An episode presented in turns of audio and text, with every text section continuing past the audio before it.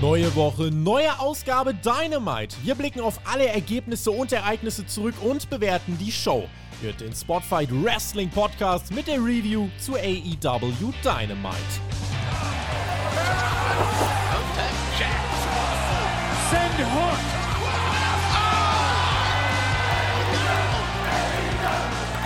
Bei saftigen 8 Grad plus in Köln heißt es heute, der Winter kommt. Special-Ausgabe von AEW Dynamite. Letztes Jahr gab es einen großen Titelwechsel. Es gab das Debüt von Sting. Aber was sollte in diesem Jahr passieren? Winter is Coming, erstmals vor Fans, vor 6000 ungefähr in Garland, Texas. Und wir wollen drüber sprechen. Und zwar jetzt und hier in der Dynamite Winter is Coming Review. Ihr hört den Spotfight Wrestling Podcast, Deutschlands größten Pro Wrestling Podcast mit ja, einem der größten deutschen internationalen Stars an meiner Seite. Ich bin der Tobi, hallo, denn äh, bei mir ist einmal mehr unser väterchen Flammenwerfer Thumbtack Jack, a.k.a. Alexander Bedranowski. Halli, hallo. Ja, halli, hallo, Tobi, du Legende. Und du hast es gesagt, letztes Jahr bei Winter is Coming, da hatten wir das große Debüt von Sting. Und ja, das große Debüt von diesem Jahr, das hat AEW ja schon am Wochenende rausgehauen. Vor Winter is Coming. Von Hook bei Rampage. Boah, ich äh, möchte, also wer meine Meinung dazu hören möchte, der darf sehr gern die aktuelle Ausgabe von Hauptkampf hören. Und äh, wer sich fragt, ja, was ist denn jetzt mit Rampage? Es gibt für alle, die uns auf Patreon folgen, gibt es bereits einen ersten, einen ersten Hinweis, wie wir damit verfahren werden. Ähm, ihr werdet den auch nächste Woche hier bekommen, quasi als, als Weihnachts-Announcement, Pre-Weihnachts-Announcement. Müsst euch noch eine Woche dann gedulden. Aber der Alex und ich, wir, wir tüfteln da und ähm, wir gucken mal, wie wir das handhaben werden. Äh, mehr, möchte ich, mehr möchte ich nicht dazu sagen, aber die letzte Ausgabe von Rampage, sie war äh, geschichtsträchtig und äh, hat hohe Wellen geschlagen. Letzte Woche übrigens Dynamite im Voting auf unserer Website. 43% äh, von euch haben Dynamite eine Schulnote 2 gegeben. Ich bin gespannt, was diese Woche rauskommt. Ihr könnt wieder abstimmen bei äh, www.spotfight.de und böse Zungen würden behaupten, letzte Woche haben wir jetzt nichts zur Bedaumung gesagt und 322 Menschen haben trotzdem interagiert. Können wir das diese Woche halten oder gar verbessern, ohne dass wir was groß sagen, Alex? Ja, jetzt hast du ja schon was gesagt, Tobi. Also als nächstes verrätst du uns noch, wer den, den Hauptkampf gewonnen hat von Dynamite, nämlich das große World Title Match mhm. oder was? Ja, könnte man denken, das war, der, das war der Hauptkampf. Da werden wir gleich drüber sprechen und zwar sehr ausführlich. Andere böse Zungen behaupten, Alex, dass ich mich direkt zu Beginn der Show hier mal wieder kurz aufgeregt habe, weil jetzt äh, muss ich tatsächlich, ich muss jetzt mal ehrlich sein und auch mal wirklich ausholen. Ähm, du verkaufst das hier als großes Special, ne? Winter is coming. Der, der Theme, beziehungsweise das Thema Winter ist jetzt echt nicht schwer umzusetzen. Du kannst easy Stage, Setup, kannst du problemlos was machen. Bei Bash at the Beach zum Beispiel hat man ja auch wenigstens ein Surfboard auf die Stage gestellt. Hier bei Dynamite original nichts, auch keine große Inszenierung, hier von wegen einzigartige Ausgabe, keine Videopakete. Auf YouTube gab es ein so geiles Videopaket zum World Title Match. Hier kommt Danielson direkt zu Beginn der Show raus, wie immer dann eigentlich. Äh, dann gefolgt vom Hangman, der kommt auch raus, wie immer eigentlich. Und AEW macht das halt so nichts groß inszenieren, sondern jetzt geht's raus und wrestelt einfach. Da ist halt wirklich einfach, der Fokus liegt auf dem, nur auf dem Wrestling. Das ist ja an sich, das freut uns als Wrestling-Fans ja auch. Aber bei mir zum Beispiel ist es so, Momente wirken dann besonders größer, wenn mir das Setting das auch signalisiert. Wenn das Setting signalisiert, das ist größer als alles andere. Das ist larger than life. Ähm, und was das angeht, bin ich bei AW echt nicht zufrieden. Die haben vielleicht auch selber gar nicht den Anspruch. Ich wünsche es mir, insofern, da, da werden unsere Köpfe wahrscheinlich immer wieder aneinander botzen von AW und mir. Aber diese Produktion, das fühlte sich so casual an für ein Special. Es war indeed kalt. Weil ich kann das doch nicht so lieblos runterproduzieren wie eine Dynamite in, in Buxtehude oder so. Ich habe jetzt auch aus Protest habe ich extra kein äh, Special-Intro für Winter's Coming gesprochen. So, musste ich, musste ich zu Beginn mal loswerden. Boah, damit hast du es AW jetzt aber bestimmt gezeigt. Also, ich verstehe ja deine Kritik und ich muss sagen, ich selbst bin da so ein bisschen zwiegespalten, weil einerseits gefiel mir das gut, dass wir direkt eigentlich heiß in die Show reinstarten, nämlich mit dem Entrance von Danielson, mit dem World Title Match direkt im Opener. Das fand ich cool. So, okay, lasst uns keine Zeit verschwenden. Los geht's. Ich muss mir nicht erst irgendwie, ich muss mich nicht erst durch eine Stunde Dynamite durchgucken, um zu dem Kampf zu kommen, den ich eigentlich sehen will, sondern bam, man gibt ihn mir sofort. Aber das Ganze geht natürlich auf Kosten, wie du gesagt hast, der Produktion.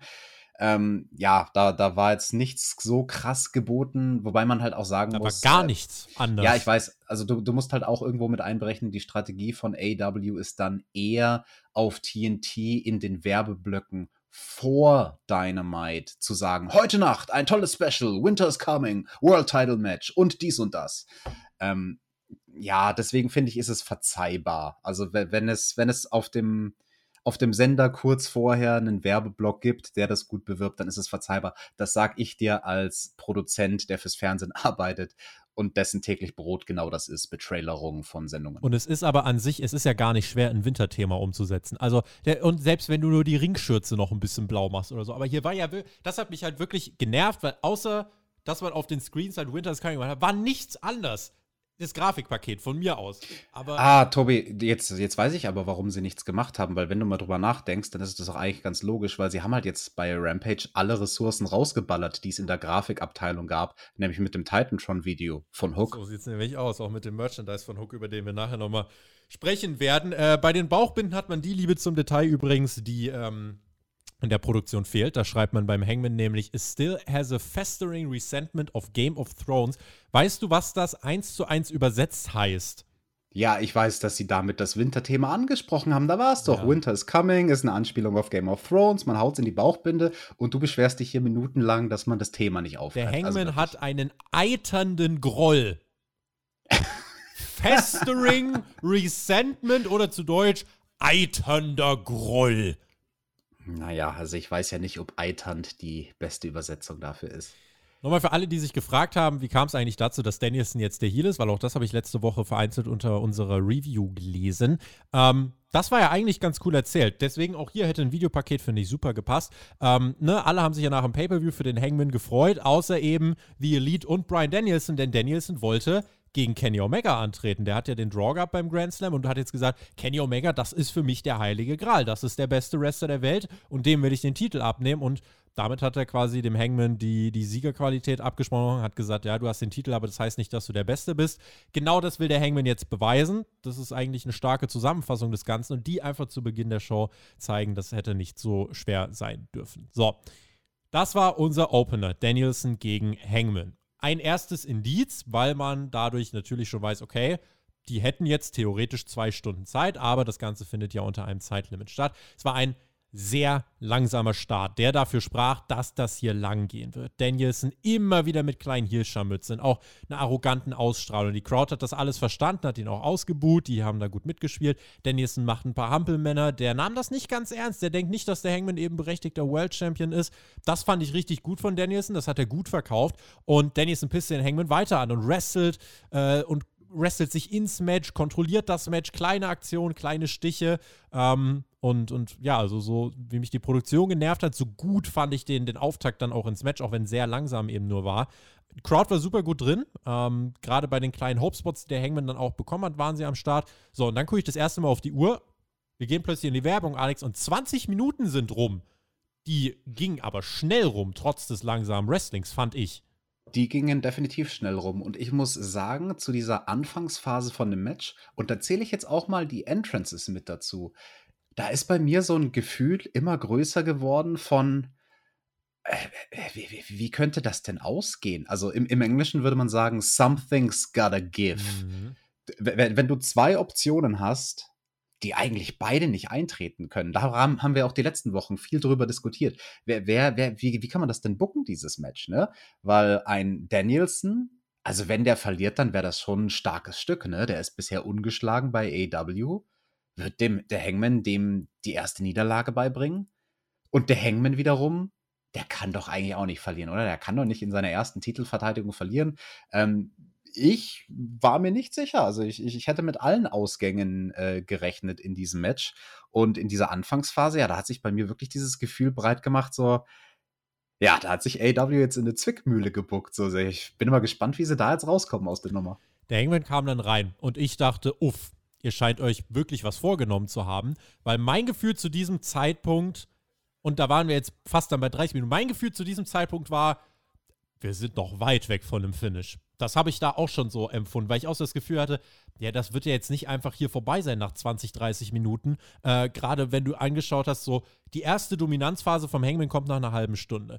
Und sie haben es dann aber trotzdem geschafft, das ist halt das Positive, dass sowas wie ein normaler Inside Cradle sich wie ein richtig wichtiger Spot anfühlt. Weil wenn du in solchen langen Matches eine gewisse Phase erreichst, dann ist jeder Move gefährlich, wenn du es gut aufbaust. Und äh, genau das hat man gemacht. Die Crowd belohnte das mit This is Awesome Chance. Die zogen dann auch zwischendurch mal richtig das Tempo und da gab es eine Nearfall-Phase äh, aus dem Nichts und äh, ja, Danielson versucht den Lebellock anzusetzen. Es gibt den Dead-Eye-Ansatz, der wird in einen Einroller gekontert, Ankle-Lock und dritte dann, äh, ja. Also Ganz kurz zum Ankle-Lock möchte ich was sagen, weil das war ein geiler Nearfall, obwohl er den vielleicht gar nicht so mega groß etabliert hat in den letzten Wochen in seinem Moveset, aber er hat etabliert, Danielson, mhm. dass er per se mit jedem Submission-Hold ja. gewinnen kann, weil er das gemacht hat die letzten Wochen. Und auf einmal packt er einen Ankle-Lock aus, der jetzt, wie gesagt, nicht so eins seiner mega Standardmanöver ist und das Ding ist over, weil jeder jeder Submission-Griff im Prinzip bei ihm over ist als Nearfall. Also da Chapeau äh, für die letzten Wochen. Die hat man da auf jeden Fall darauf ausgerichtet, dass solche Spots wirken. Also das ist äh, das Kompliment, was ich auch auf jeden Fall hier aussprechen möchte. Die großen Spots, die mehrten sich dann wirklich. Also die wirklich großen Spots. Die Crowd spendete Standing Ovations und so langsam deutete das äh, dann darauf hin, jetzt kommen wir in die Phase, wo die Trademark-Moves und Finisher ausgepackt werden. Und äh, bei einem Moonsault-Versuch, äh, bei einem Moonsault-Versuch von, vom Hangman schubst Danielson dann den Hangman auf den Apron, der zählt oh. seine Schulter und dann, das fand ich ja auch krass, fangen wir an, nach 40 Minuten erstmal schön Bodypart Wrestling. Schön erstmal auf die Schulter gehen, was du eigentlich so nach der Abtastphase so nach sechs Minuten oder so bringst. Das machen die hier nach 40 Minuten. Und dann geht's auf die Schulter vom Hangman. Die wird bearbeitet. Äh, und ich finde, Danielson hat in seiner ganzen Ausführung hier einmal mehr unterstrichen, dass er die Kunst des Pro-Wrestlings ja, einfach gemeistert hat. Also bin sehr gespannt auf unseren Weihnachtspodcast, wo wir ja auch wie jedes Jahr unseren Wrestler des Jahres küren werden. Äh, ich bin sehr gespannt, was für Namen da fallen, wie auf Danielson fällt. Äh, Weihnachtspodcast könnt ihr euch drauf freuen und übrigens auch Fragen einreichen. Schaut einfach mal im Community-Tab vorbei. Ähm, und deswegen, ja, also das, das hat er hier wirklich nochmal unterstrichen, wie stark er da einfach ist. Und ähm, das war auch der Zeitpunkt, wo ich dann gedacht habe, okay, wir sind jetzt bei 40 Minuten, jetzt fängt er mit Bodypart Working das Ding ist in den nächsten zehn Minuten nicht vorbei, zumal es dann nochmal eine Werbepause ging. Ich denke, spätestens hier wusste man schon, das geht eher auf die 60 Minuten zu. Und wenn ich ganz ehrlich bin, für mich stand ab diesem Zeitpunkt auch fest, in welchem Finish das enden wird. Ja, das stand für mich, um ehrlich zu sein, schon eine Werbepause davor fest. Mhm. Da habe ich dir dann auch auf WhatsApp geschrieben, wie wir die heutige Ausgabe nennen müssen, weil da war es mir schon bewusst, da war es mir schon klar, auf was das Ganze hier hinausläuft, weil es eben so langsam und methodisch über lange Phasen war im Mittelteil von diesem Match, das hast du jetzt gar nicht so speziell erwähnt, ähm, da floss ja auch mal Blut. Ne? Also das war zum Beispiel eine Sache, die zu einer Werbepause geführt hat oder die innerhalb einer Werbepause genutzt wurde, um ganz viel den Hangman zu zeigen, wie er blutet und draußen liegt und Danielson währenddessen schündet Zeit im Ring und macht Hampelmänner und Liegestützen. Und ähm, dann hat sich eben das Blatt gewendet der Hangman dann auch mal mit der Oberhand, wo Danielson dann äh, ganz unglücklich quasi mit seinem Schienbein äh, den, den, den Ringpfosten getreten hat. Ja. Und da konnte dann der Hangman ähm, sich zum ersten Mal so richtig gut in das Match zurück wresteln. Und ja, also ich, ich frage mich, für, für diejenigen, die das Match schon gesehen haben, bevor sie diese Review hören, war euch auch schon klar, in was das endet? Oder wart ihr dann überrascht von dem Ende? Auf Twitter haben gibt es unterschiedliche Reaktionen. Auf Twitter haben einige gesagt, boah, das Finish kam überraschend. Es gibt andere, die gesagt haben, ja, irgendwie war es mir von Anfang an klar. Auf Discord äh, habe ich es auch gesehen, oh, ich weiß gerade gar nicht mehr, wer es geschrieben hat. Er hat auch jemand eigentlich direkt zu Beginn gesagt, naja, es wird halt ein 60-Minuten-Draw. Der hat danach gesagt, ich habe es euch gesagt. Und äh, ich glaube, der hat das halt wirklich dann von Anfang an einfach angenommen. Ähm, der Hangman packte dann Richtung Ende wirklich dann auch Spots aus, wo du wusstest, so, jetzt sind wir wirklich in der Phase, jeder Move kann es beenden. Da gab es einen Tombstone Pile Driver, die Crowd war schockiert, Danielson kickte aus, beides selten das stark. Das Match war an seiner Dramaphase angekommen, wir hatten nur noch 10 Minuten auf der Uhr. Der Hangman plättet Danielson auf dem Apron mit einem Dead Eye, der, boah, fies aussah, aber wenn man sich genau anschaut, von beiden gut genommen war. Dann sprang er vom Top Rope nach draußen und landete allein auf dem Zeitnehmertisch. Also sehr oh. physisches, äh, sehr physisches Match dann auch hinten. Ja, also zu diesem Spot mit dem Tisch, also da war ich nicht der größte Fan, weil wir das neulich erst von jemand anderem gesehen haben bei Dynamite. Also fast denselben oh, Bewegungsablauf. Sammy, glaube ich, gegen. Ich auch, ja, ne? Genau, Sammy, der da auch so Clothesline-mäßig sich quasi mit, mit dem Körper durch diesen Tisch gedotzt hat. Und ähm, ja, der Hangman erwischt den Tisch aber schlechter. Halt quasi mit den Rippen erwischt er die Kante von dem Tisch. Das sah schon auch hässlich aus. Also der Tisch ist auch nicht klassisch gebrochen, sondern einfach so ein bisschen, die Beine sind halt kollabiert. Äh, das war mies. Also da ist mir für einen kurzen Moment bei diesem Table Bump äh, ein bisschen das Herz in die Hose gerutscht. Mhm. Es gab ein DDT auf den Zementboden in der vierten Werbepause. Der Hangman landete im Ring dann nach einem Back-Suplex vom Top Rope von Danielson einfach auf den Füßen. Da stand die Crowd auf ihren Füßen. Lariat hinterher, das schepperte. Die Crowd war dann wirklich drin und ab dem Zeitpunkt hat sich dann auch keiner mehr hingesetzt, die letzten zehn Minuten.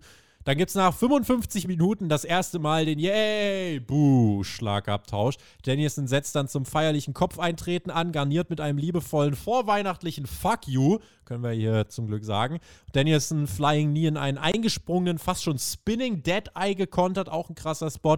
So, und nun wollte der Hangman Danielson selber den Kopf eintreten, macht er auch. Der Buckshot soll folgen, gekontert in einen Lebellock, aber der Hangman kämpft, die Crowd kämpft mit dem Hangman, die Zeit rannte, dann will der Hangman nochmal den Buckshot zeigen, er geht durch! Er muss nur noch zum Cover gehen, aber Ding, ding, ding. Die Glocke läutet. Das Match ist vorbei. Es gibt Buhrufe, es gibt kein Pin. Es gibt ein Unentschieden. Danielson bleibt unbesiegt, der Hangman bleibt Champion. Und ich habe mir gedacht, Alex, als wir die letzten Wochen darüber geredet haben, warum lassen wir immer die Möglichkeit eines Draws aus? Obwohl es doch eigentlich das Offensichtliche ist. Ja, ich habe es mir auch gedacht. Also als dann so diese mittlere Phase vom Match war und uns zumindest klar war, in welche Richtung das geht, da dachte ich mir auch so, warum habe ich das denn nicht kommen sehen? Das ist doch das Logischste. Booking, wenn du in so einer Zwickmühle bist und eigentlich kann keiner verlieren, ja, dann machst du halt einen Broadway. Und genau das haben sie hier gemacht, ne? Also Broadway, 60 Minuten Time Limit, das ist so ein Oldschool-Element, ähm, was ja auch, keine Ahnung, ein Ric Flair in den 80ern gerne mal gemacht hat und, und diverse andere Namen, Größen des Wrestlings sind dafür auch bekannt, dass die quasi fast jeden Abend bei jeder Hausshow halt ihr 60-Minuten-Match worken. Und ja, es, es, es schützt natürlich beide auf eine gewisse Art und Weise. Also keiner gewinnt, keiner verliert. Der Hangman ist eigentlich der größte Gewinner dadurch, dass er den Titel nicht verliert, sondern ihn behalten darf. Danielson sieht nicht schlecht aus. Danielson kriegt keine Niederlage auf sein Konto geschrieben sondern halt nur ein Draw. Das ist auch ein bisschen ein Schandfleck, aber mei, da ist er ja nicht der Einzige. Also alle großen Namen bei AW haben irgendwie einen Draw in ihrer Liste stehen oder zumindest, also mindestens einen, mindestens einen Draw. Und äh, da gehört er jetzt eben auch dazu, kann aber immer noch sagen, dass er technisch gesehen unbesiegt ist. Wir verwalten. Das ist im Prinzip das Finish. Wir verwalten. Und nehmen uns aber 60 Minuten, um zu verwalten, ne? Nehmen uns 60 gute Minuten, um zu verwalten. Sehr gute also, Minuten.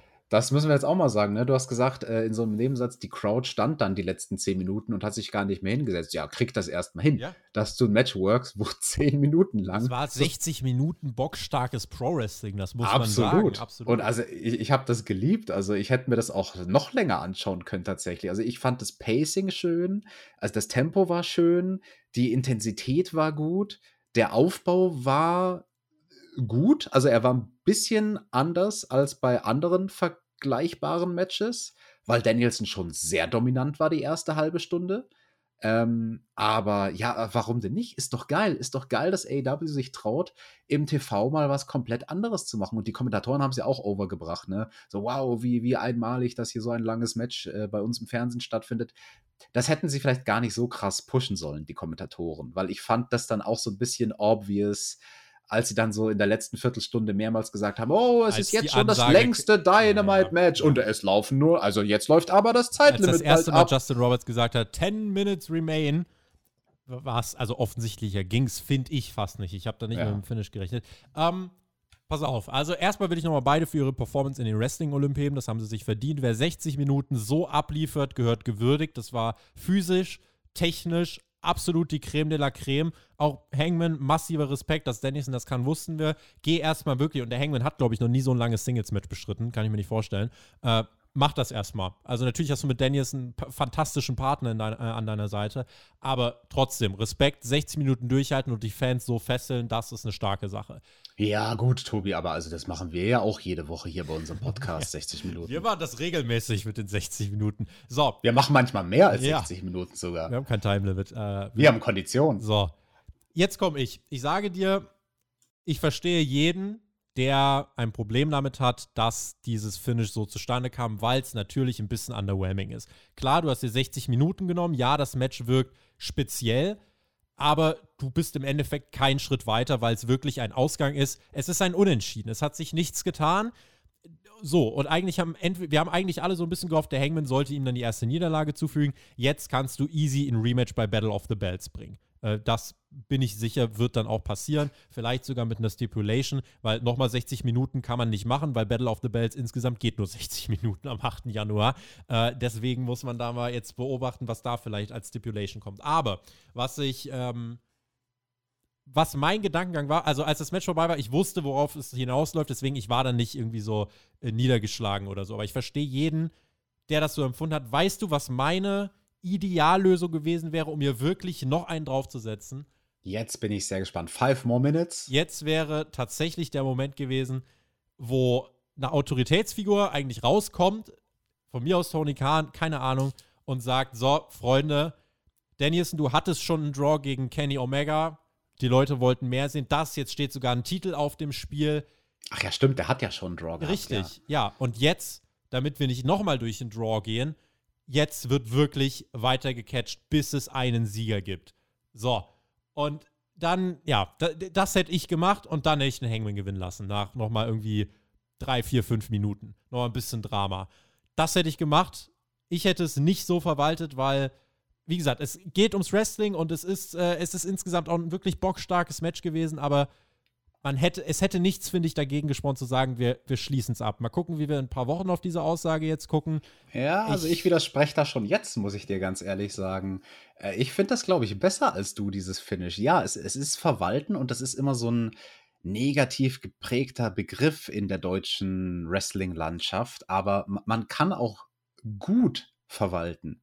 Und ich glaube, das ist eine Situation hier, wo gut verwaltet wird. Es wurde wird. keiner geschwächt, das stimmt. Ja, und, und also du hast ja jetzt sozusagen ähm, ein bisschen mehr Klarheit ist ja entstanden. Also ich würde auch nicht sagen, dass wir jetzt genauso schlau sind wie vorher. Nee, wir sind ein bisschen schlauer. Wir wissen jetzt, okay, die sind sich wirklich ebenbürtig. Ein Danielson, der ist nicht so komplett fünf Level über dem Hangman, sondern der Hangman, der kann da schon mithalten. Und wann auch immer die das nächste Mal aufeinandertreffen, haben wir ein Match von zwei quasi ebenbürtigen Wrestlern und wir können uns auf was gefasst machen und wir wissen zumindest schon, die beiden bringen auch die nötige Kondition mit. Also das kann dann lange werden und es kann auch viel kürzer sein. Ich hätte, also ich, ich, ich finde das nicht schlecht. Ich hätte es wirklich besser gefunden, wenn man, also ja, macht die 60 Minuten, es war ja klar, dass das irgendwann kommt. Ich hätte sie vielleicht eher tatsächlich bei dem Pay-Per-View gebracht. Ähm, und, und weil das hier. Oh nee, die sind eh schon immer so lang. Das, das hier war ja, das war ja kein Weekly-Match das war ja ein Pay-Per-View-Match. Auch vom, äh, das war insgesamt ja, die Werbepausen Ach, haben da eigentlich komm, gar nicht reingepasst. Digga, frag mal Ric Flair in den 80er Jahren, war das nur ein Hausshow-Main-Event? Ja, das war ein Hausshow-Main-Event damals in den 80ern. Jetzt sind wir 2021, Dynamite im TV.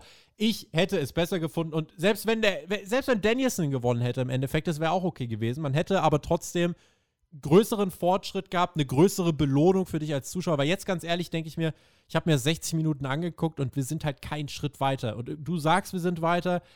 Ich finde nicht. Und äh, ja, doch, beide haben ja jetzt eine Argumentationsgrundlage. Danielson vor allem in dieser Heel-Rolle. Ja, der, ne? der, kann. Hat ihn nicht der, besiegt. Natürlich, der kann jetzt mega einen auf arrogant machen und für den Hangman kann das weiter die Zweifel schüren. Also den Hangman kannst du jetzt in zwei Richtungen ja, erzählen. Das kann Dennis ja machen, wenn er gewonnen hat, aber er hat ja nicht mal gewonnen. Ja, aber ich finde es doch spannend. Das macht den Hangman doch menschlich, wenn er jetzt vielleicht so an sich zweifelt und sagt so, boah, ey, bin ich wirklich eines Champions würdig? Aber er hat ja fast gewonnen ich schaffe es nicht mal in 60 Minuten zu gewinnen, fast, das zählt auch nicht. Also knapp vorbei ist auch daneben, so nach dem Motto. Und oder man erzählt ihn andersherum, den Hangman, und sagt so, hey, der hat jetzt äh, Selbstbewusstsein gewonnen, weil er merkt, boah, ich kann mit einem Danielson 60 Minuten mithalten und ich war so knapp davor. Also du kannst es quasi spin-doktoren in, in jede Richtung, wie du es haben möchtest.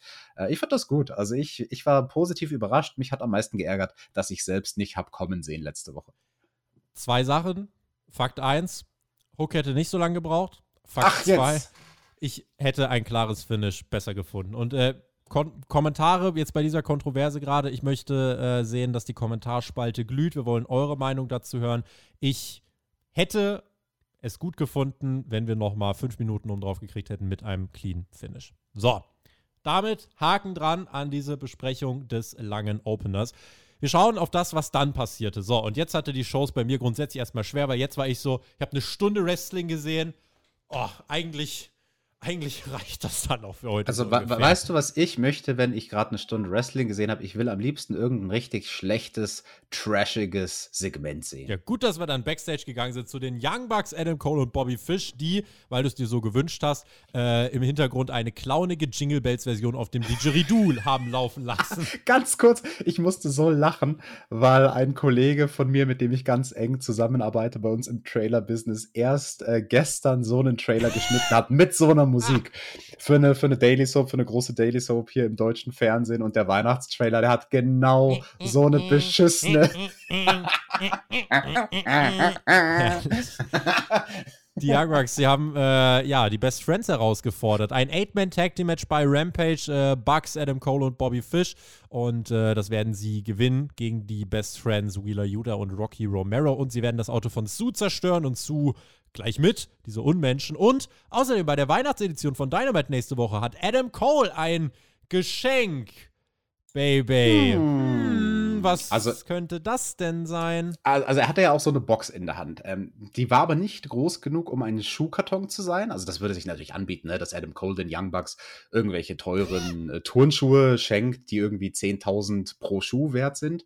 Ähm, oder vielleicht, also von der Größe her, es könnte ja auch ein, ein, Gutschein sein. Also vielleicht ein Gutschein für einen Zahnarztbesuch oder sowas, für eine Grundreinigung vielleicht.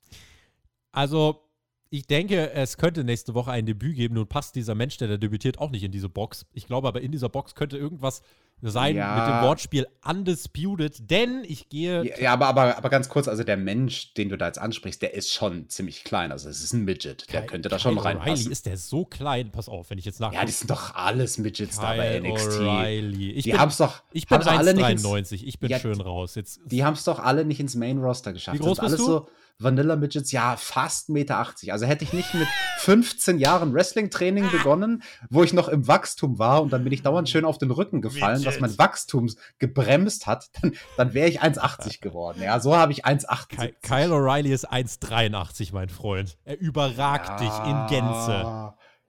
Also ist der in der Box da drin jetzt, der Kyle O'Reilly? Ich fürchte nein, aber in dieser Box könnte vielleicht, also das Geschenk von Adam Cole sein könnte, guck mal, ich habe einen meiner Freunde am Start, Kyle O'Reilly, wir sind jetzt undisputed und äh, damit könnte er gegen die Bucks turnen, wenn er wollen würde. Ähm, keine Ahnung, auf jeden Fall hat man hier viel Spielraum. Ähm, ich bin sehr gespannt und das spricht übrigens auch dafür, dass das bei Rampage angesetzt wird, dass äh, Rampage generell, also was große Ansetzungen angeht, Rampage wird wirklich die Zweitverwertung für alle großen Matches, die man bei Dynamite nicht bringen kann und da gibt es viele. Deswegen lohnt es sich natürlich, äh, Rampage mal weiter im Blick zu behalten. Ja, okay, also wenn das eh nur Zweitverwertung ist, dann machen wir ja alles richtig, dass wir da keine Reviews zu machen. Nächste Woche erstmal Holiday Bash, da machen wir hier bei Dynamite schön nochmal Erstfeier. Jetzt wird der, äh, der letzte Review-Podcast. Wir werden aber nächste Woche am 31. auch äh, noch eine sehr schöne Sache veröffentlichen, auf die ihr euch dann freuen könnt und ins neue Jahr starten könnt. Ähm, gucken dann mal, ob wir bis dahin noch ein AW-Debüt sehen. Vielleicht haben wir heute bei Winter's Coming noch ein Debüt gesehen. Schauen wir mal. Wardlow traf nun auf Matt Seidel. Eine random Ansetzung. Äh, wenn AEW sowas macht, dann steckt eigentlich ein bisschen mehr dahinter. Wardlow zerbombte Seidel. Sean Spears meinte, ja, komm jetzt, pin ihn. Und Wardlow äh, pinte ihn aber nicht, sondern hat nur eine Powerbomb hinterher. Und die Crowd, die mochte das. Die Crowd fand den Wardlow gut. Und Wardlow hat nicht auf das gehört, was Sean Spears gemacht hat. Dann hat er letzten Endes seinen Gegner gepinnt. Und Sean Spears kommt in den Ring und sagt, ja, gut gemacht, aber das wäre auch schneller gegangen, wir werden dir nicht nach Zeit bezahlt, also nächstes Mal strengst du dich bitte ein bisschen mehr an und machst das knackiger. Wardlow guckt schon so ein bisschen, dein fucking Ernst, Bro. Und dann klingelt das Telefon von Sean Spears, der vorher nochmal eine, ja, eine Stuhlerektion ab, absondert. Und ähm, dann, ja, gibt es einen Anruf. Maxi ruft ihm an, äh, Maxwell Jacob Friedman, und ähm, ja, hat dann quasi eine Auf einen Auftrag für Wardlow, der soll doch schon mal Champagner holen gehen für die Siegesfeier von MJF heute. Und die Crowd auch so, buh, und Wardlow selber guckt aus. Und auch hier, wir haben es in den letzten Wochen schon gesagt, mh, man erzählt weiter subtil diesen Face-Turn von Wardlow immer mehr. Dafür hat man das Match hier genommen, hat nicht viel Zeit gekostet und ich finde die Art und Weise, wie man das macht, die, die ist gut. Und äh, Wardlow verkauft das gut und ich glaube, der könnte als Face, ich würde wahrscheinlich wirklich mal so eine Richtung Batista-Vergleich ziehen. Also Wardlow ist ein cooles Powerhouse. Naja, also ob der der nächste Batista wird, warte mal ab. Also da bin ich mir jetzt nicht so sicher. Aber definitiv ist Wardlow kein Broadway-Catcher. Und also so ein Match wie den Opener, das könnte der, glaube ich, nicht bestreiten, 60 Minuten lang. Ja, er wird pro Minute bezahlt oder nicht? Ähm, macht da den Seidel schnell weg. Ja, also ich, ich sag's ganz ehrlich, da scheiden sich jetzt auch wieder ein bisschen unsere Geister. Du bist da, glaube ich, optimistischer, was den Wardlow-Charakter angeht. Ja. Der, der ist jetzt so einer, das zieht sich vielleicht schon dann zu lange. Also wir loben ja oft so das langsame Erzähltempo von AEW, aber da ist halt auch so lange nichts passiert zwischen ihm und MJF. Auch und da war wieder Wardlow, subtil. Letzte Woche die Ja. Battle Royal, dann Ja, letzte Woche. Jetzt ja, aber in den letzten. Wochen ja auch immer mal. Da gab's Ja, aber davor war ein halbes Jahr nichts. Davor ja, war ein was ist halbes denn Jahr hier in dem Segment mit. Brian Pillman zum Beispiel, als MJF gegangen ist und Wardlow allein gelassen hat? Zur Erinnerung. Also es gab schon so ein paar subtile Andeutungen. Man hat das schon verfolgt, finde ich. Ja, aber ich finde den langweilig. Der hat so ein langweiliges Gesicht und der ist so ein Muskelmann. Das findet halt dann der Vince McMahon toll. Kann, kann der nicht zur WWE gehen? Ich, ich bin kein Wardlow-Fan. Seid ihr. Wardlow-Fans? Schreibt uns das jetzt in die Kommentare und dann gucken wir mal, wie die Zukunft dieses Manns aussehen wird. Ty Conti hielt eine Promo. Sie ist genervt von Penelope Ford und dem Bunny und fordert nun Penelope Ford zu einem Submission-Match heraus, weil die gewinnt ja immer nur mit Schlagring-Einsatz. Daher die Herausforderung, auch das äh, wird es bei Rampage geben, Bitch. Genau, ja, also Ty Conti und Penelope Ford, die sind ja beides Catcherinnen, beide sehr bekannt dafür, für ihr äh, Submission Wrestling. Äh, okay, bin ich mal gespannt. Mystisches Videopaket zu Malachi Black. Der legt ja die Karten auf seinem Vintage-Buchenholztisch. Generell ist bei ihm eingerichtet wie auf einer Drachenburg. Er beschwört dann einen Menschen und spuckt ihm seine schwarze Schlotze ins Gesicht. Erste Gerüchte, ist das Alexa Bliss? Nein. Äh, es ist ein, eine Art Rekrutierung, wie wir dann sahen, weil äh, er hat da einem Menschen was ins Gesicht gespuckt und ihm dann eine, eine Kette, ein Juwel umgehangen und hat gesagt, ja, jetzt, äh, ist er, jetzt ist er größer als der König, so ungefähr. Das hat man als mysteriöses Videopaket jetzt mal machen wollen. In, Im Anschluss an letzte Woche, wo ja Julia Hart die schwarze Schlotze ins Gesicht geschossen bekommen hat und hat zumindest jetzt aufgelöst, das ist eine Art Rekrutierung, finde ich. Das ist jetzt offensichtlich, oder? Ja, das war ein interessantes Segment. Also bei AW kriegt man die schwarze Schlonze ins Gesicht. Bei WWE kriegt Tony Storm die weiße Schlonze ins Gesicht und macht Bukake. Aber ähm, ich weiß nicht, wer da unter dieser Maske gesteckt ist. Also war das ein Männlein oder ein Weiblein? Weil, also diese Vokabel mit König, dass er das so betont hat, das hat mich irritiert. Wer, wer, wer könnte das denn sein? Ist das Xavier Woods? Der, der ist gerade König? O- Oder, oder ist es eine Königin? Weil also King der Corbin. Tommy, nein, nein, der King Corbin ist doch keine Königin. Der, der Tommy, der ist ja in echt verheiratet mit einer Dame, die andernorts aktuell eine Königin ist. Äh, Wer ist denn da jetzt gemeint damit?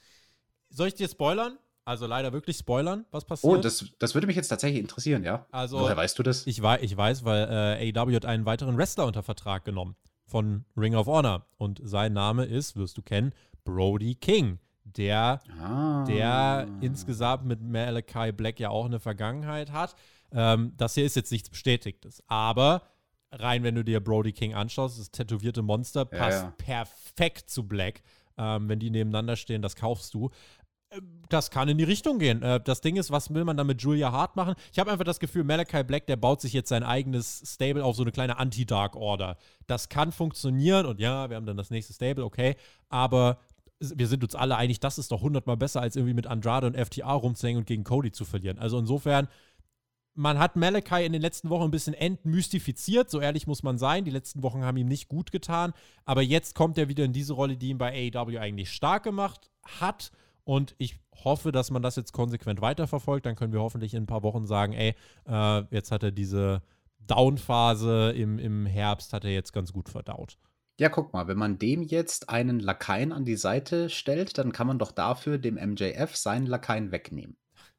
Du willst, was hast du gegen Wardlow, ey? Lass Der Wardlow ist in so langweilig. Er Voll macht der coole Typ. Powerbombs und Ja. schaut böse aus. Ja, Catcher. Ein richtiger Edelcatcher. Hikaru Shida und Ja, Serena das Deep. ist, ist auch eine Das Edelcatcherin, die Hikaru. Edelcatcher. Edelcatcher. Also, Alex die Serena- Menschenhass durch und durch. Die Serena, die ist wirklich Edelcatcherin durch und durch. Die ist die Professorin des professionellen Ringkampfes, ja. Kann man so sagen. Ja, äh, die hatten ja ein gutes Match, bei dem äh, Deep Na, die hatten Shida. zwei. Ja, ja, pass auf. Alex, vertrau mir doch mal. Die hatten ein gutes Match, bei dem Deep Shida den 50. Sieg vermurkste. Dann hatten sie ein sehr gutes Match, bei dem Shida sich den Sieg zurückholte. Und nun hatten sie ein drittes Match, das Rubber-Match, wo wir jetzt rausfinden müssen, wie gut war es denn. Es gab äh, spannende Aktionen, weil es war das physischste, fand ich, von allen Matches. Die haben ihren Hass auf die Matte gebracht.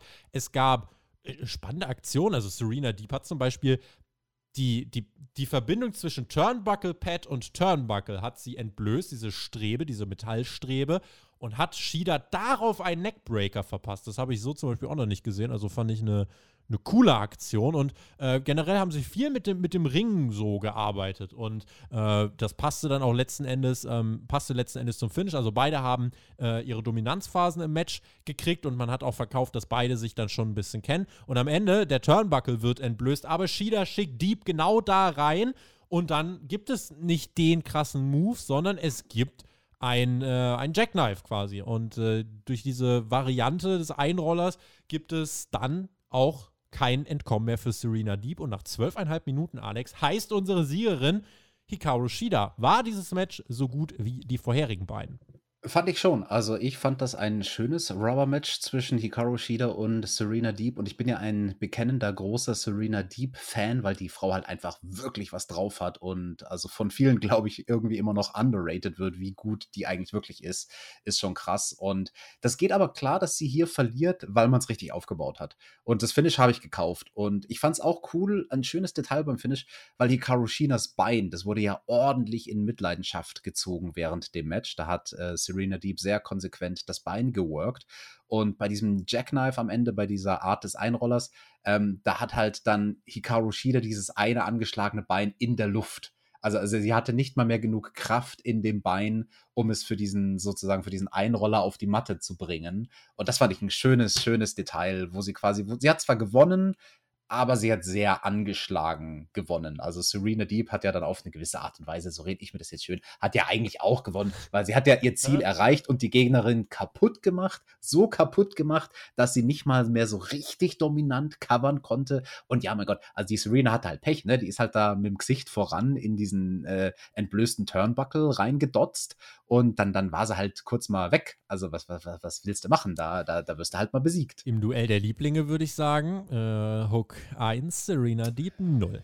Match, ja, aber Serena Ma- Deep hat ja schon ganz viele Matches gewonnen in der Vergangenheit. Also diese eine Niederlage, das, das macht der ja nichts Hook aus. ist der seit Professor. 22 Jahren unbesiegt. Also Ist Hook nicht, denn ein Professor in irgendwas? In, in was ist der denn ein Natürlich Professor? ist er ein Professor im, Pro- im Professor Hook von sein, was? im Ja, das gut ist- aussehen, im Topcatcher sein, im Superstar sein, im Merchandise verkaufen, ja, im, im- im Merchandise verkaufen ist er wirklich Professor. Das ist toll sei. Also Hook ist auf allen Ebenen ein richtiger Professor. Also das will ich ihm mal gar nicht absprechen. Kauf ich, dir einen Hook-Poster und hängst dir an die Wand. Ich Tobi, fand, äh, ehrlich. ne, das reicht mir nicht. Ähm, ich fand, dieses Match hier war gut. Ich würde nicht sagen, ich fand das letzte tatsächlich noch ein bisschen besser. Diese Ja, zwölfeinhalb ich Minuten auch. haben sich teilweise ein kleines bisschen gezogen.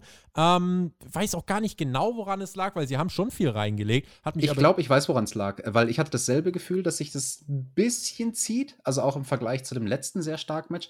Ich glaube, das lag einfach daran, weil sie jetzt diesmal auf einer Card gerestelt haben, wo halt der Opener ein einstündiges Match Das war. glaube ich auch, dass da einfach. Wo- wir waren halt hier ne? in einem Teil, wo. Du wolltest Luft- einfach nur Rapid Fire, Ja. du wolltest einfach nur noch irgendwie Action sehen und dann nicht irgendwie so ein zu methodisches, zu strategisches Match. Das war zu wenig Popcorn für eine Card, wo es vorher einen Broadway gab. Ja, stimmt. Ja, ich glaube, denk, ich denke, das wird im Endeffekt der Grund sein, warum das dann bei mir auch nicht so gezündet hat, weil ich schon ein bisschen übersättigt war von dieser Art und Weise. Ähm, ja, aber trotzdem, äh, beste Matchserie, die Shida hatte, die sie jetzt auch gewinnt. Jetzt bin ich gespannt, was man mit ihr macht. Man muss weitermachen, mit ihr Geschichten erzählen, denn einfach nur Matches bestreiten, haben wir schon gesehen, als sie ihren Title Run hatte. Das allein reicht nicht. Die Varsity Blondes standen backstage. Äh, Griff Garrison und Brian Pillman, die waren sauer. Julia war nicht mehr da. Griff Garrison meinte, Malachi, du bist ein Feigling, ich werde es mit dir aufnehmen und dir den Kiefer brechen. Pillman meint, oh, der will doch nur in deinen Kopf, der will dich provozieren. Aber Griffy war das egal, schubst seinen Partner beiseite. Er will das Match und ja, wünschen wir ihm dafür äh, alles Gute, ne? Ja, die Glückwünsche, die kann er gebrauchen. Also Griffy Boy, der hat sich hier richtig gut gemacht am Mikrofon. Das hat mir gefallen. Das war eine richtig starke Promo, ne? Mit Emotionen und ich habe dem alles abgekauft, was der gesagt Ah, hat. Ne? Langweiliger Big Man, der macht nur. Ach, jetzt kommt, der hat blonde Locken, der hat coole Haare. Was hat Wardlow da? Diesen kleinen, winzigen Zopf hinten. Also, da hat ja wohl der Griffy Boy die bessere Haarpracht. Und also, ich würde ja sogar so weit gehen zu sagen, dass die Haare von Griff Garrison fast so cool sind wie die von Brian Pillman Jr. Äh, der hat noch mal ein bisschen nachrasiert an den Seiten diese Woche, aber äh, ja, hat sich dann auch zur Seite schubsen lassen, so ein bisschen da- das, das war mir ein bisschen zu kurz fast. Also der, der Brian Pillman Jr., der hat da sehr schnell nachgegeben, so von wegen, hey Digga, der will doch nur in deinen Kopf, jetzt lass dich doch von dem Malachi Black da nicht so äh, ins Boxhorn jagen und dann der Griffey so, geh weg und dann der Brian Pillman so, ja, okay. Ja. Ich hatte danach, Alex, bei dieser Show einen kurzen Herzstillstand. Ach, warum denn Wir das? kamen aus der Werbung zurück. Ja, und was war nach der So, Werbung? und nach der Werbung sehen wir einen Schriftzug. Und ich mache mich schon bereit und denke mir, passiert es? Passiert Oh nein, es? Passiert wieso es? passiert das Kommt jede denn Woche? jetzt Hook? Aber es war nur ein Rückblick. Fickt euch, ihr könnt das doch nicht mit mir machen. Weil dann kommt Hook auf dem Titantron und es wird aber kein Hook-Match heute bei Dynamite kurzfristig geben. Das wäre sensationell gewesen, gab es aber nicht. Nein, es gab einen Rückblick auf dieses Debüt, was sehr hohe Wellen geschlagen hat. Ein Videopaket bei Dynamite, was dies auch zur besten Dynamite des Jahres natürlich macht. Ähm, wir bekamen auch ein paar Backstage-Trainingsbilder vom Hookster und auch Tess meinte, der hat erst angefangen. Und äh, ganz ehrlich, schön, dass man sich hier die Zeit genommen hat. Und jetzt für alle, die äh, sich denken, was haben die ganze eigentlich mit Merchandise? Tatsächlich, der Nummer 1 Merchandise-Seller seit letzter Woche, beziehungsweise also einfach wöchentlich gesehen, das hat Pro Wrestling Tees bestätigt. Letzte Woche war der Pro, äh, war, der- war, der, war, der, ähm, war das meistverkaufte Shirt tatsächlich nicht mehr das von CM Punk, sondern das von, und jetzt kann ich es euch sagen, von Na, sag's uns, Tobi. Von, von wem? Ah, der. So sieht's nämlich aus. Äh, der ist nämlich jetzt tatsächlich, Alex, äh, auf der Nummer 1 und zwar nachweislich. So viel zum Scheinhype. Ja, Tobi, du bist aber auch eine ziemliche Diva, muss ich sagen. Am Anfang vom Podcast heulst du uns hier minutenlang die Ohren voll. Es gab kein Videopaket in der Sendung. Es Ja, gab gut, kein es Videopaket. Ja, ja. Und, und jetzt gibt es ein Videopaket von Hook und dann reicht's dir aber auch nicht. Also dir na- kann man es auch nicht recht machen. Es war sehr gut, dass wir das hier nochmal gesehen haben. Äh, du hast jetzt auch, wenn du möchtest, hast du die Möglichkeit, das äh, Debüt von Hook in einem Wort zu beschreiben. Äh, wenn, du, wenn du das noch einschätzen möchtest mit deiner Wrestling-Expertise, kannst Mhm. du dies jetzt tun. Ja, war okay. Arsch. Machen wir weiter? Nee, eigentlich will ich trotzdem noch ein bisschen weiter über Hook reden. äh, der, der, der, der hat ja, äh, ich will eigentlich mehr Matches jetzt von dem sehen, weil ganz ehrlich, äh, ich bin der festen Meinung, Hook muss Goldberg sein. Hook muss rauskommen, jemanden zerstören und das muss man weitermachen. Und Alter, weiter hast, und weiter du, und weiter. Du hast bei Hauptkampf so einen gemacht auf, ich bin jetzt ganz seriös und wir Ja, hier ist ja reden über Dynamite. Hook. Und Hook hatte ein sehr gutes Debüt und er ist ein Ja, ist sehr vielversprechender Ah. Wrestler. Und jetzt machst du hier einen auf über Fanboy. Fanboy! ja, natürlich. Ja, bei, also hier in der Dynamite Review bin ich ganz unverfroren. Ist ja Winter ist- is coming. Lass uns doch jetzt mal. Ja, lass uns doch jetzt mal hier professionell über. Da kam der ja noch mehr. Kam jetzt schon der Main Event? Nee, erstmal Eddie Kingston, Backstage-Promo. Er hat gesagt, ich, Penta Phoenix und Proud and Powerful, wir fordern 2.0 Daniel Garcia heraus. Garcia, du hässlicher Mann, ich werde dich so vermöbeln. Eddie Kingston, oh, einfach Goat. Einfach so, ich, ich denke mir keine krasse Beleidigung aus, ja, aber du bist ein hässlicher Mann. Und äh, ja, die sollen sich zwei Freunde suchen und dann gibt es das 10-Man-Tag bei Rampage, weil äh, was ist besser als ein 8-Man-Tag? Ein 10-Man-Tag! Und sehr, sehr gut war auch das Ende von dieser Promo, wo dann Kingston so sinngemäß gesagt hat, von wegen, habt keine Angst, Jungs. Und dann guckt er aber mit so einem Blick in die Kamera, mit so einem bitterbösen Blick, wo du denkst so, da habe ich doch ein bisschen Angst ja. vor dem.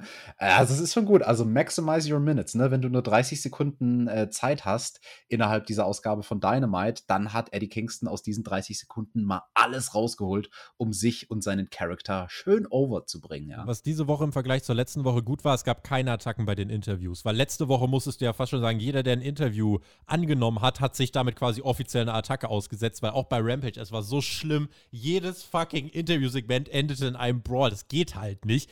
Äh, das war jetzt diese Woche nicht so, weil wenn wir das kritisieren und sich das bessert, möchte ich das herausstellen. Das ist fair.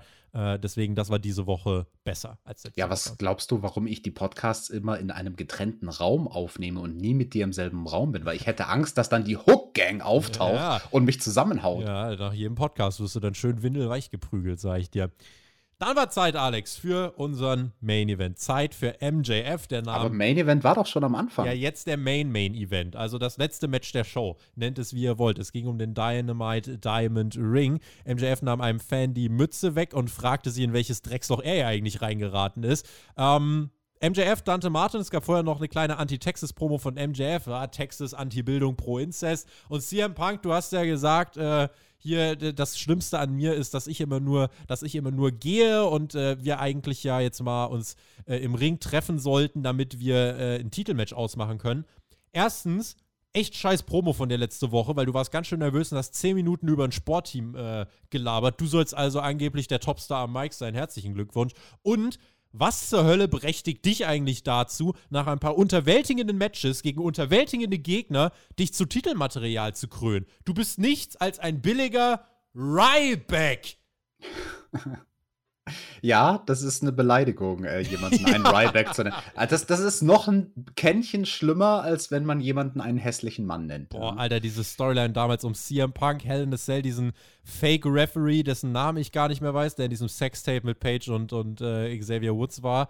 Alter, das war so eine Horror-Storyline generell, das mit Ryback und CM Punk, das war oh, aus der Hölle damals. Deswegen, äh, dieser Vergleich hat mich tatsächlich böse, böse getroffen. Naja, und MJF meinte, äh, ich tue gar nicht so, als wäre mir die Zukunft wichtig. Ich bin wichtig, niemand anderes. Dante, zu dir, du kannst zwar nicht reden, ich gebe zu, ein bisschen fliegen kannst du, trotzdem kann ich dich easy besiegen und zwar mit einem Headlock Takeover. Ja, die Story das, kennen wir doch. Das werden wir ja sehen, ob ihm das gelungen ist. Tess war direkt aus sauer, der hat äh, Team Tess gescrewt, dieser Dante Martin. Ich habe zu diesem Zeitpunkt fest mit einem Eingriff gerechnet, der eben zum Headlock Takeover von MJF führen wird. Match war von der Positionierung, aber insgesamt, also nicht Positionierung auf der Karte, sondern Positionierung der Charaktere das war gut. Also wir müssen uns einmal vor Augen führen, hier standen ein 20-Jähriger und ein 25-Jähriger im Ring. Das äh, finde ich, darf man sich auch mal bewusst machen, äh, dass AEW, glaube ich, so gut für die Zukunft aufgestellt ist wie keine andere Wrestling Company auf diesem Erdball. Und ähm, dann eben trotzdem Dante Martin, klarer Fan-Favorite, der hier im Main Event einfach auch nochmal einen anderen Stil zeigen kann als alles, was wir bisher bei der Show gesehen haben. MJF, der klare Heel, der hier auch sich direkt mit der Promo unbeliebt macht. Also das passte schon. Und für Dante Martin ist es der erste Main Event bei Dynamite meines Wissens nach. Das ist ja auch ein weiteres Kapitel, Alex, im Steigen seines Sterns am Wrestlinghimmel, den er ja wie so eine Rakete gerade erklimmt. Definitiv. Und gestiegen ist er auch bei seinen Aktionen. Also da hat er so einige Sachen rausgehauen. Du wirst gleich im Match-Rundown noch auf die Details gehen, aber also äh, vor allem diese Shooting Star Press, die er da aus dem Ring herausgemacht hat. Alter Falter, Gevatter Zeit, Junge, was haust du für Aktionen raus? Also selbstmörderisch äh, wie ein Cebu. Heftig, heftiger Typ. Und du sagst, ja, Dante Martin, er, er wrestelt halt hier einen Stil, der sich abhebt von allem anderen bei der Show. Und das ist ja eigentlich ganz cool, ne? Also, wenn du schon so eine vielfältige Show hattest und dann schaffst du es immer noch im Main Event was anderes rauszuhauen, das ist schon gut. Und das zeigt, wie du sagst, dass AW da gut aufgestellt ist für die Zukunft. Dante Catchen zu sehen macht sowieso immer Spaß. MJF, bester hier, äh, fand ich hier generell auch geil im Match. Immer wenn Dante fliegen wollte, ging er einfach auf Abstand und hat sich damit unbeliebt gemacht, dass Dante einfach seine Manöver erstmal nicht zeigen konnte. Ich glaube, in diesem Match hat Dante drei, vier Mal seinen Moonsault ansetzen wollen und ist irgendwann nur noch also ganz genervt von den Seilen gesprungen, als wäre es nichts. Äh, so nach dem Motto, oh, jetzt ist er schon wieder weggerannt. Und MJF übernahm dann auch erstmal die Kontrolle. Ähm, dann aber die Crowd stand hinter Dante. Dann so nach dem, äh, nach dem Mittelteil dann schaffte Dante genau diese Trademark-Manöver und der flog einmal aus dem Ring, zweimal aus dem Ring, dreimal aus dem Ring. Wirklich mit einem versteckten Raketenantrieb, weil anders ist es nicht zu erklären, was der Junge macht.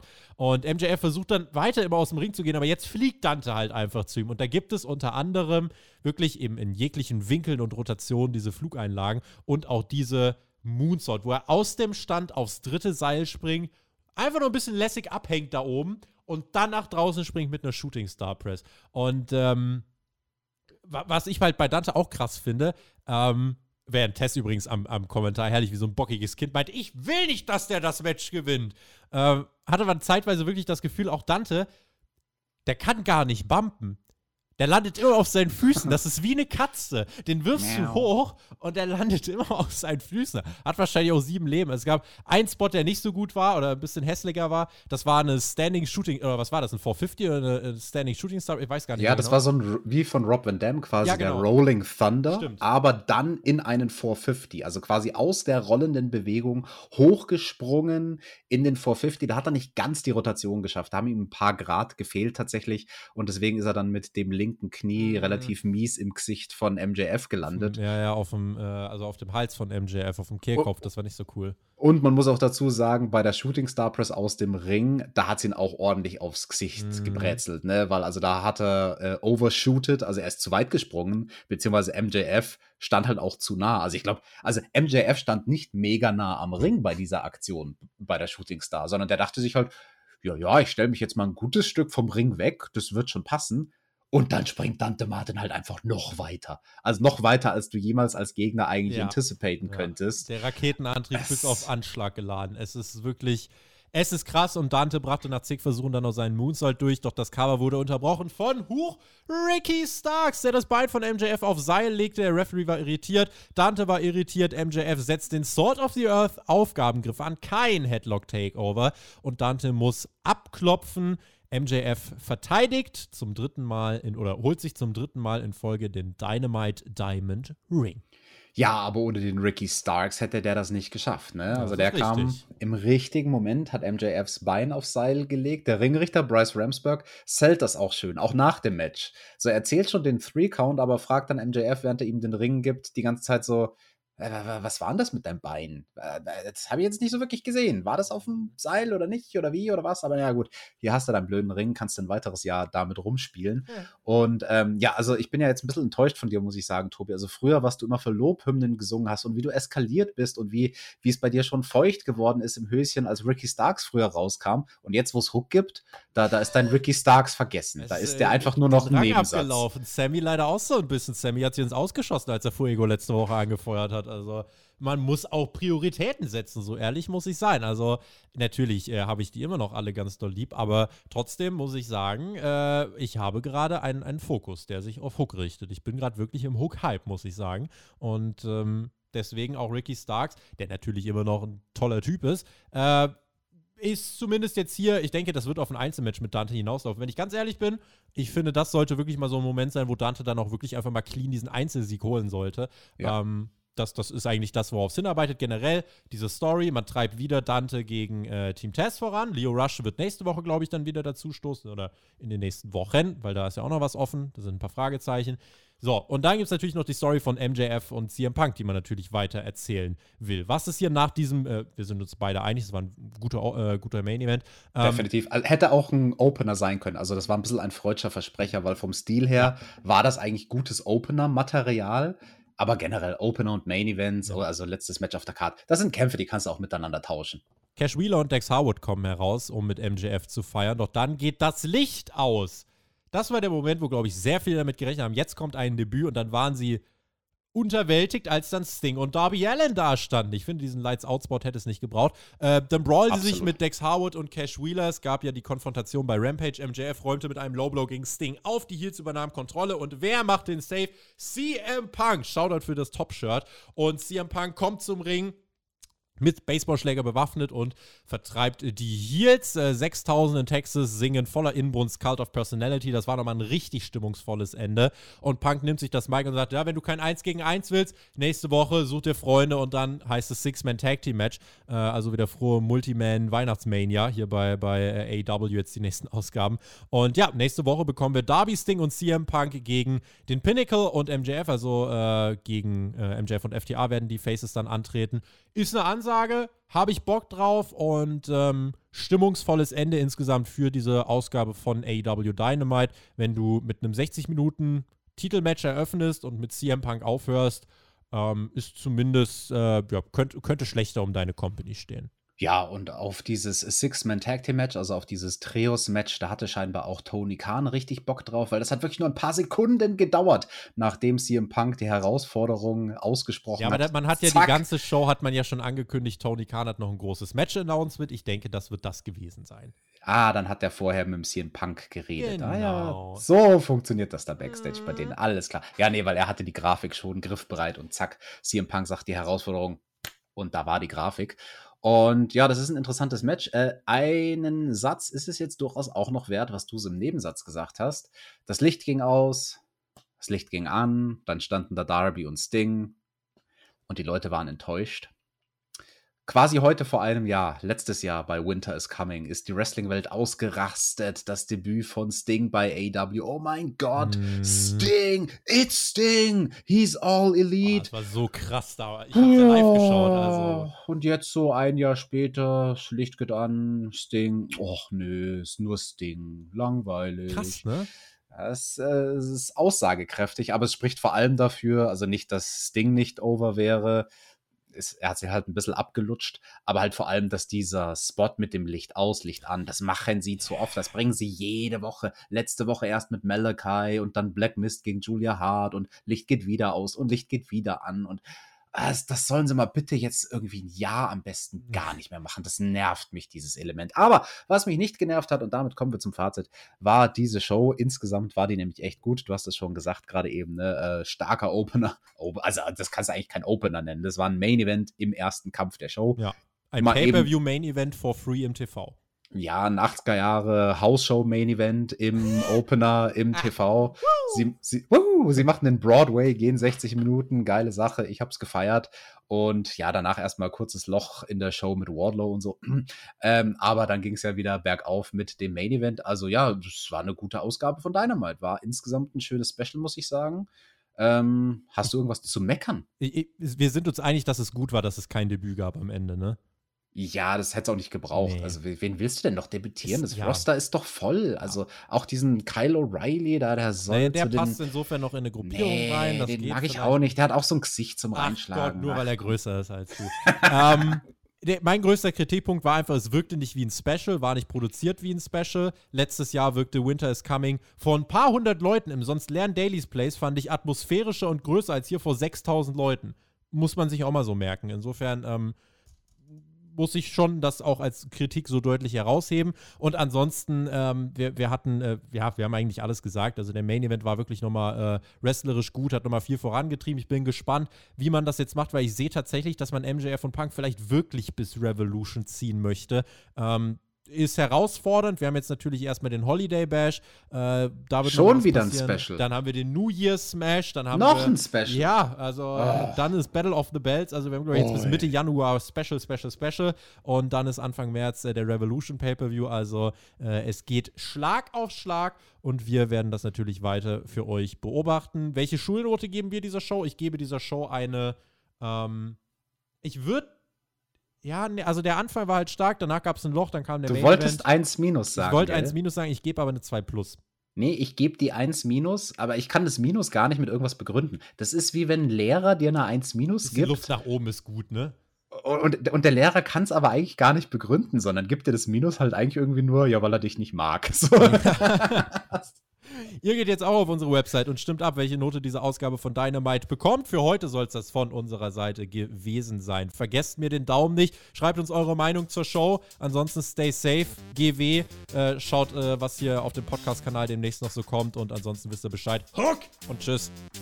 Alright, Brother Friends und Sister Friends, ich verabschiede mich auch und ich hoffe, ihr habt diese Dynamite Review genossen. Ich gehe jetzt erstmal aufs WWE Network und gucke mir irgendein Match von Ric Flair an, was mal mindestens eine Stunde dauern muss.